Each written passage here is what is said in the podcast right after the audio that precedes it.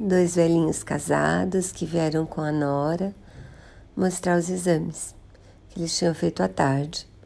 Nenhum dos exames esclarecia o porquê deles estarem com a oxigenação no sangue tão baixa.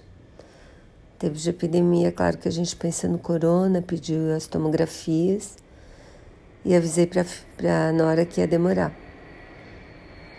Aí ela falou: ai, minha sogra, quando souber, vai ficar muito chateada. Eu falei: bom, precisa esperar, não tem jeito.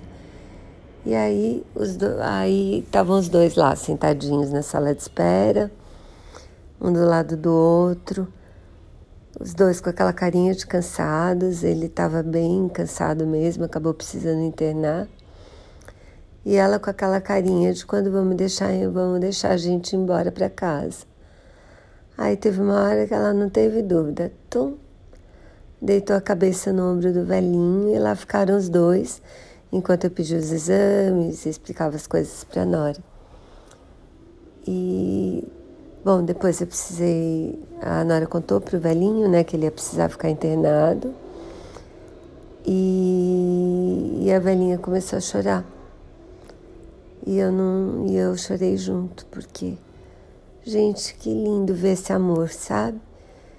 E agora o que a gente tem de fazer é rezar bastante para os dois ficarem bons, porque ela também tinha pneumonia do corona, só que ela voltou para casa. Espero que não precise voltar para internar.